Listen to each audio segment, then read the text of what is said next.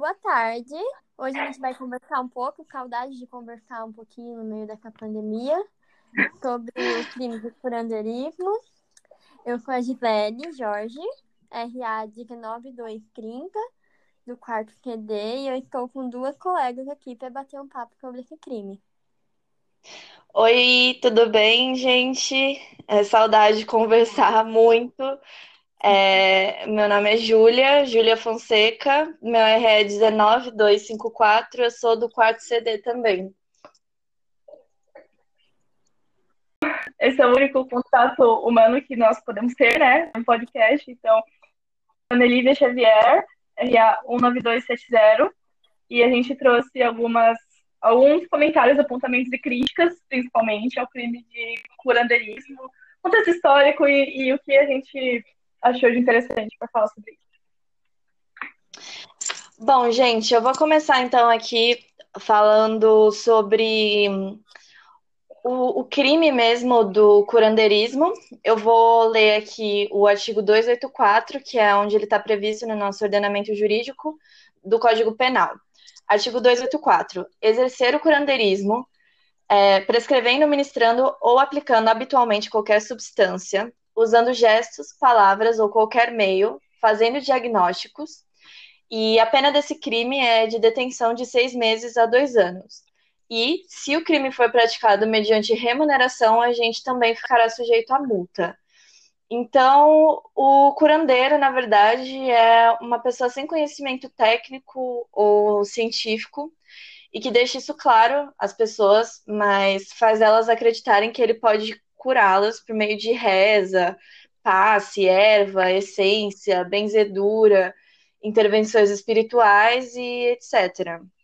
Então, é, qualquer princípio de crença a serviço da arte de curar é nocivo à saúde física e moral do povo. Então, por isso constitui crime e esse é o posicionamento do, do STF.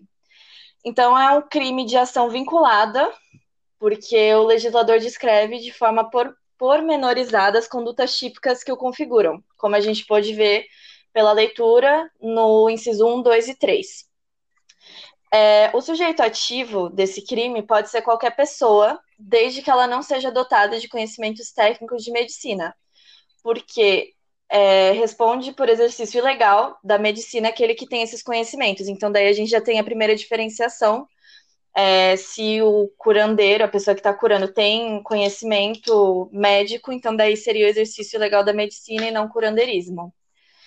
E o sujeito passivo é a coletividade e a pessoa submetida ao crivo do curandeiro. E o curandeirismo é um crime de perigo abstrato, porque a essência dispensa prova de que a pessoa determinada foi exposta a perigo efetivo, ou seja, é, o curandeiro não necessariamente causou um mal à pessoa fazendo aquilo. Só o fato dele ter é, prescrito, ministrado ou aplicado habitualmente qualquer substância, usado gestos ou palavras, ou feito diagnósticos, independentemente de dano, ele cometeu esse crime. É, não, não, a gente não vislumbra, e a jurisprudência também não, é, a tentativa desse crime, porque não, não é possível você tentar ser curandeiro. É, até porque esse é um crime habitual, então ele realmente não, não cabe a tentativa. E, e a consumação realmente ela está atrelada a essa questão da habitualidade mesmo. Então, a partir do momento que, em que isso se torna habitual, está configurado o crime de curandeirismo. E aí, só para fazer um, uma leve, um gancho, né?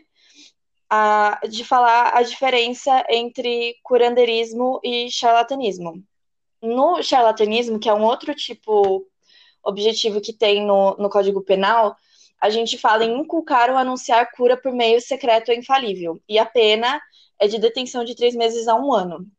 Então, o charlatão, ele é o golpista que ilude a boa-fé dos doentes, inculcando ou anunciando cura por meio secreto e infalível, ciente de que a afirmação é falsa. Então, é, o crime de, de curandeirismo, ele é um pouco mais grave, um pouco não, né? bem mais grave, porque o crime ele pressupõe que o agente prescreva, ministre ou aplique medicamento. Enquanto no charlatanismo, a pessoa é é, charlatão. Ele inculca ou anuncia a cura por meio de secreto ou infalível. Sim. Então, é, são tipos diferentes e o charlatanismo é um crime menos grave. É, e aí, acho que seria legal, Gi, agora você falar um pouquinho sobre o contexto histórico, que você falou que tinha umas coisas legais para falar. Então, eu achei muito. Eu acho que crime muito curioso, pra ser sincera. Ele, ele traz muita curiosidade e eu fui pesquisar e eu achei várias. Até porque quem não conhece alguém que conhece um curandeiro, um feiticeiro, um benredeiro, quer te recomendar um chá. Nossa, pois é. Você nunca tomou chá de boldo por culpa da sua avó, você não é brasileiro direito. Sinto muito. Mas o que eu achei interessante é que eu achei que a real do crime, das práticas cura- curandeiras, surgiram com a precariedade das santas casas e o alto valor do serviço é, de saúde.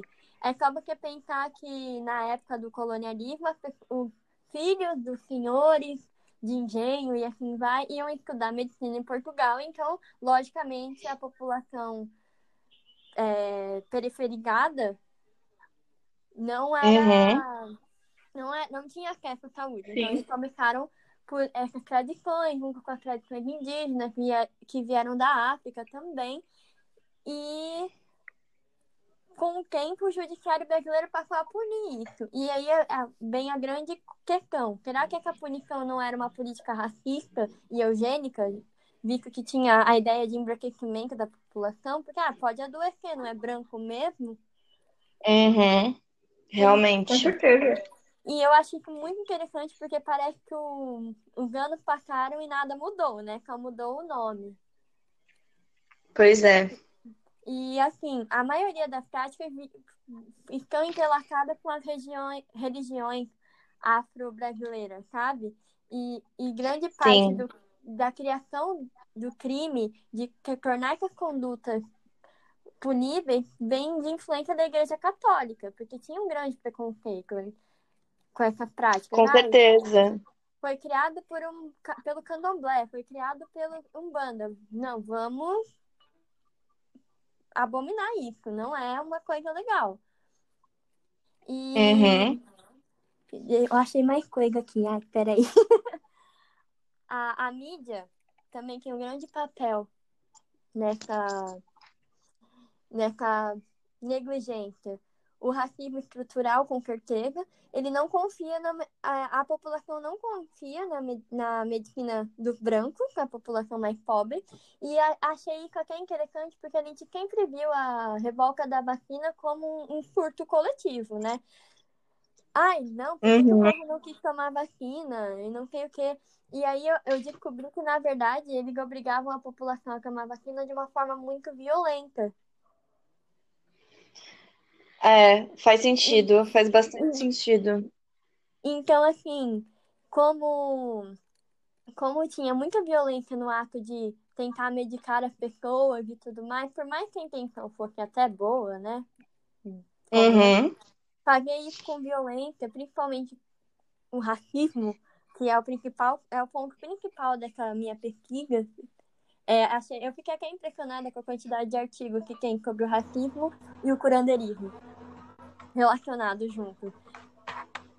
É a razão pela É. qual as populações não tinham acesso à saúde, assim. É incrível. Tem muita relação, porque até pelo que você falou das, das religiões de matriz africana, é a figura do feiticeiro, né, que sempre foi muito atrelada ao candomblé, à umbanda, é, a macumba, né, entre muitas aspas, a feitiçaria, é, a magia que negra. hoje, né? Sim, sim. É bem interessante isso, porque realmente é, essa questão do, do preconceito religioso também, com certeza, está 100% atrelado ao racismo. E, e tem um, um caso concreto interessante aqui, agora voltando um pouco para a questão do curandeirismo. É, teve um caso de um pastor, o pastor César Peixoto, que dizia fazer uma oração capaz de emagrecer os fiéis, popularmente Meu chamado Deus do céu. instantâneo ou também lipoaspiração espiritual. É, isso foi noticiado pelo G1 2016.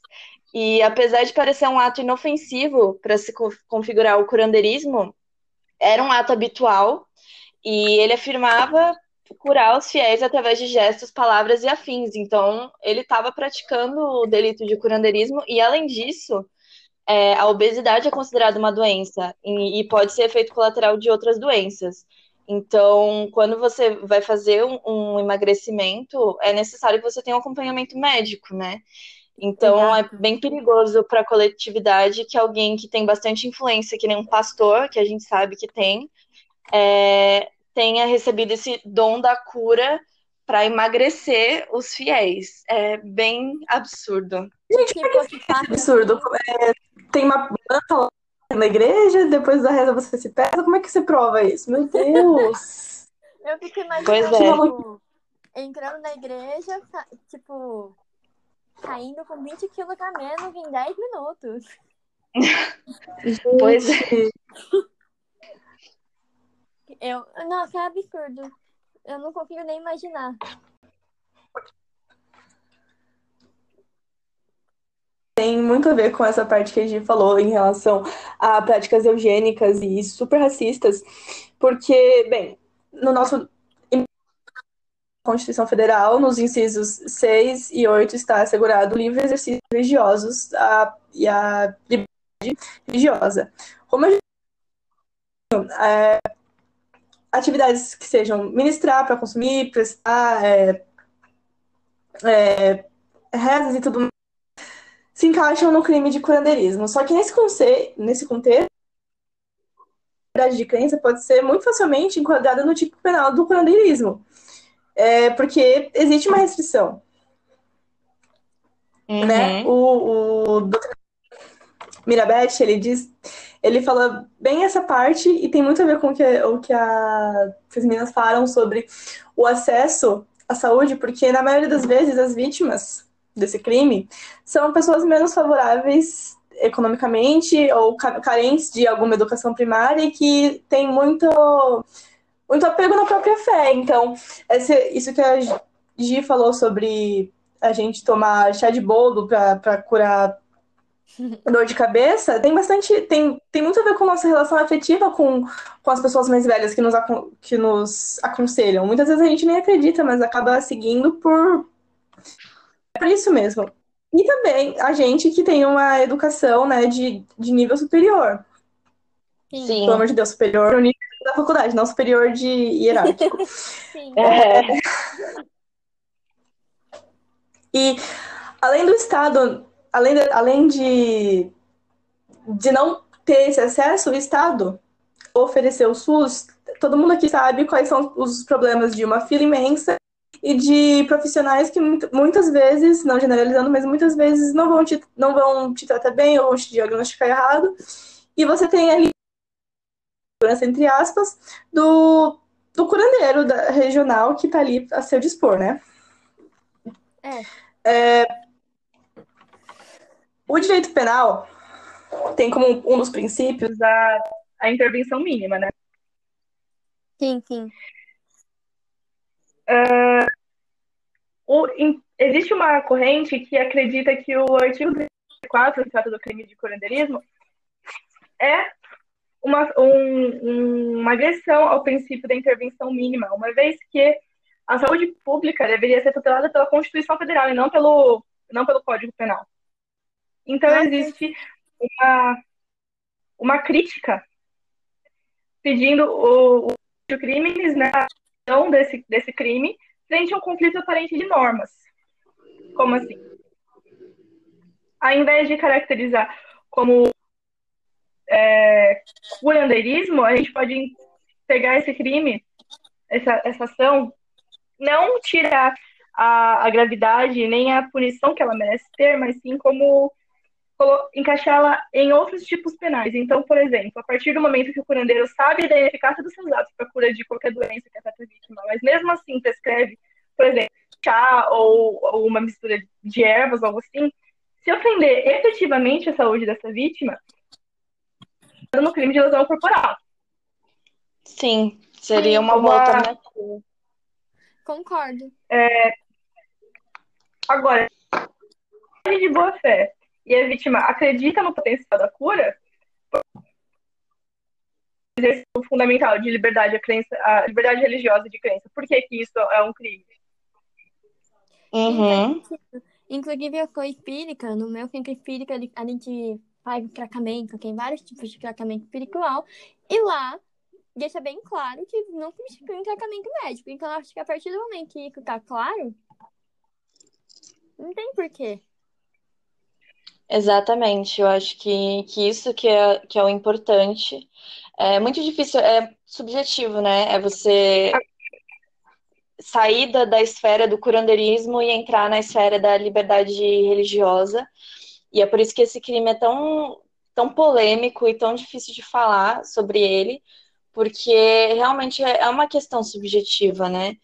E aí a gente acaba esbarrando nas coisas que, que vocês falaram, do racismo, da, do preconceito com as religiões de matriz africana e tudo mais.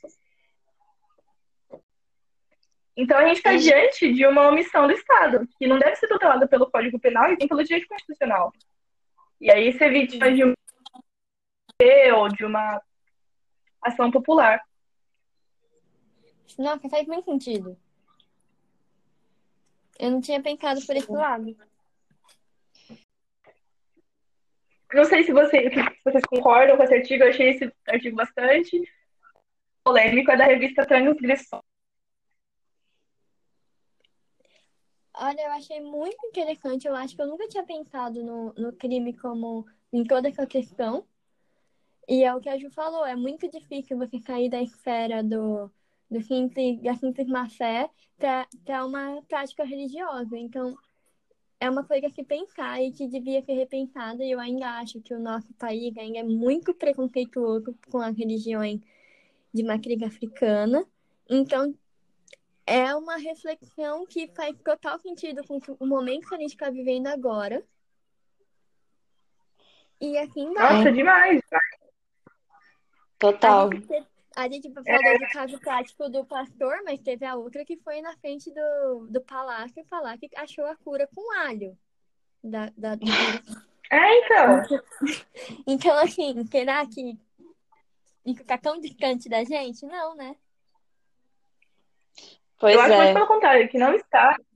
E é, tem toda uma questão midiática ao, ao, redor disso, porque a gente ouve um, um absurdo desses de, de, de pastor emagrecer fiel com reza, o nosso, o nosso intuito como estudantes é classificar esse crime é o esse crime é o crime de, de curandeirismo e responder finalmente só que como é que quais são as implicações disso? Sim, qual, qual é a, a, Ai, meu Deus, como colocar isso? Qual é o grande impacto que isso tem? Vai prender um pastor e depois amanhã vai vir outro oferecendo outro tipo de cura absurda. Então, qual que é o. Qual é o. Esse é o crime, é o sintoma de uma falha estatal. Muitas vezes. Uhum. De uma falha da educação. É, eu concordo. Da saúde. Então, como que a gente resolve isso não não não resolvendo sintomas, mas cortando o mal pela raiz. Sim, eu acho que no final das contas é aquilo. A gente precisava de maior investimento na saúde pública, porque aí essas práticas iam acabar sendo abandonadas uma hora ou outra. Porque se as pessoas têm acesso aos hospitais, têm acesso aos remédios, elas não vão precisar buscar ajuda desesperadamente com um curandeiro. Perfeito.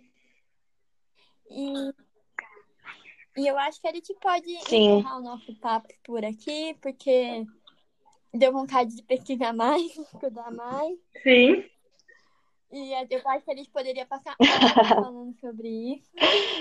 Mas foi muito bom conversar com vocês, meninas.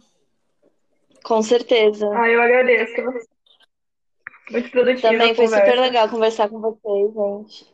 Obrigada por essa conversa e muito obrigada pelo conhecimento que vocês trouxeram aqui, porque realmente tem algumas coisas que vocês falaram que eu nunca tinha pensado e com certeza é, eu vou começar a pensar mais sobre isso. Vida, assim, observar mais e ter um olhar mais crítico sobre as práticas que a gente nem percebe que são racistas, né? Ah, com certeza. Sim. Obrigada, tchau, tchau. Então é isso, gente. Boa Obrigada. noite, meninas. Boa noite. Em breve. Espero ver vocês em breve. Em breve, se Deus quiser. Tchau, gente.